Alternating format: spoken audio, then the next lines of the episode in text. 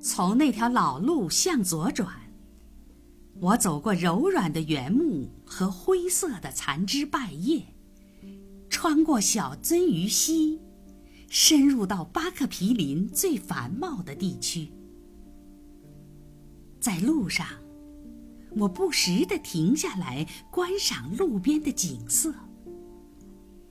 那朵从苔藓上探出头来的孤寂的小白花，带着新状的叶子，开的花儿除颜色外与地前一模一样，但是在我的植物学中却没有记载。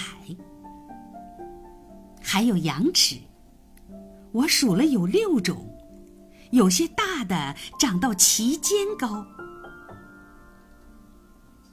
我来到一棵树皮粗糙、细细的黄桦树下，那里有一道石松的堤坝，上面嵌满了曼虎刺果与稠密、闪闪发光的叶子，边缘点缀着用淡粉红色的花朵穿起的假冬绿的小塔，散发出五月果园的气息。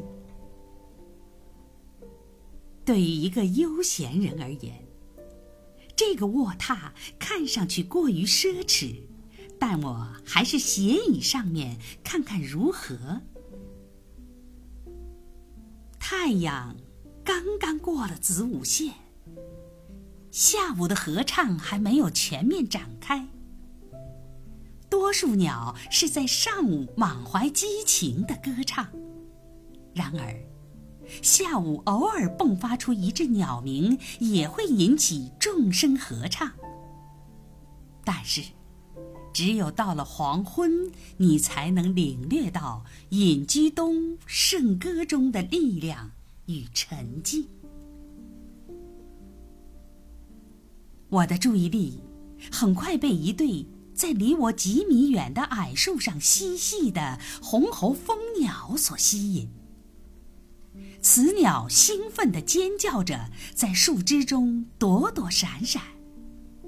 雄鸟在树上盘旋着，俯冲下来，仿佛要将雌鸟驱逐。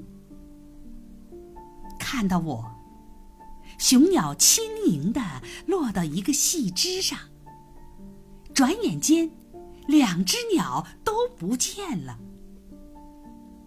然后，似乎……由一个预定好的信号所提示，所有的鸟儿都放开了歌喉。我斜倚在那里，闭目解析着由鹰、冬、雀及翔石雀组成的大合唱。一会儿，在众生之上。升起了隐居东略带孤寂的神圣的女低音，从那棵桦树顶上传来的极为柔和的颤鸣，常被无经验的人误认为是猩红丽唐纳雀的声音，其实是出自那只罕见的候鸟眉胸大嘴雀。它是一支洪亮活泼的曲子，一首明快的圣舞的歌，充满了健康与自信，显示出演唱者卓越的才能，但不是天分。当我在树下起身时，他把目光投向我，但继续着他的演唱。据说这种鸟。在西北部挺常见，但在东部地区却是罕见的。其嘴奇大而笨重，像一个巨大的鼻子，略微有损于它那姣好的面孔。然而，大自然弥补了这一缺陷，赋予它玫瑰红的胸。以及双翅下两侧淡粉红色的底衬，它的背黑白相间。当它飞得很低时，白色便显露无遗。如果它从你头上飞过，你便会注意到它翅下那一抹柔和的红色。那棵枯铁杉树上的一团璀璨的红色，像一团燃烧的炭火，在阴暗的背景上闪烁，似乎在这寒冷的北部气候里过于明艳。那是大嘴雀的亲属猩红丽唐纳雀。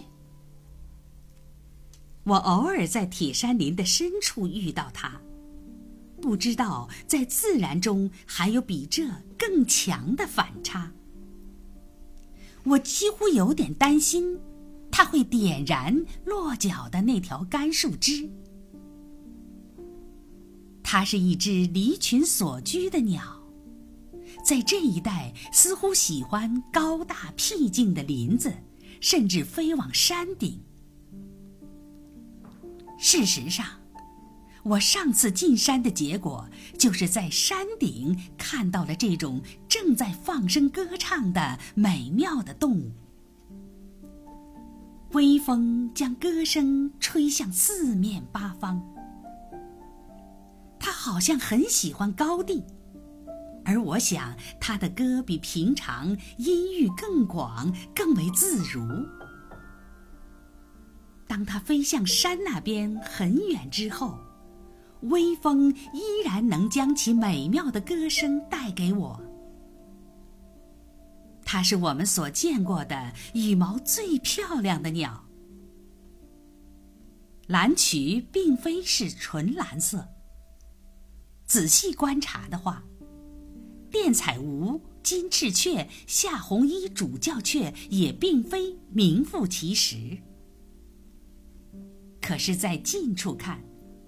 猩红丽唐纳雀的色彩丝毫不减，全身的深红色，翅膀与尾巴上的黑色完美无缺。